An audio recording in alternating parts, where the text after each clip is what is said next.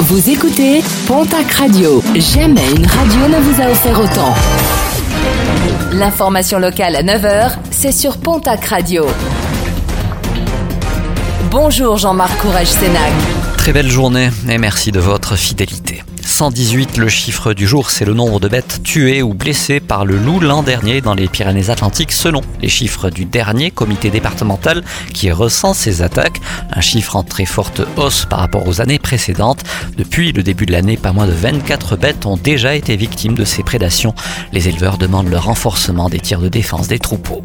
Un incendie rapidement maîtrisé, celui qui a touché en fin de semaine dernière le garage d'une habitation à Laïc-Toupierre dans les Hautes-Pyrénées. L'intervention rapide des pompiers a permis d'éviter que les flammes ne se propagent à la maison. Une personne incommodée par les fumées a été transportée vers l'hôpital de Tarbes.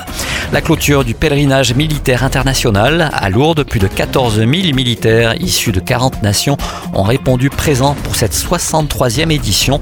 À noter une petite frayeur jeudi soir où un homme de 56 ans a brandi une lame de 30 cm devant la grotte.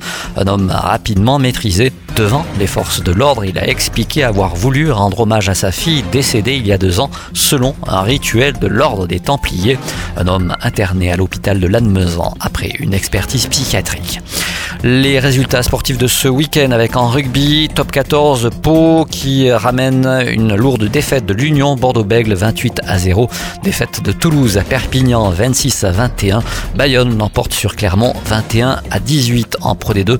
Mont-de-Marsan se qualifie pour les demi-finales. Le stade montois s'impose sur Agen 37 à 24 en basket dans les playdowns de Ligue féminine.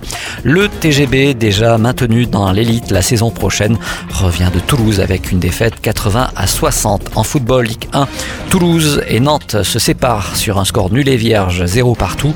Un match retardé en raison d'une alerte à la bombe. En Ligue 2, Valenciennes et le Pau FC ne peuvent se départager un but partout. Match nul et score vierge, 0 partout entre Quevilly et les Girondins de Bordeaux.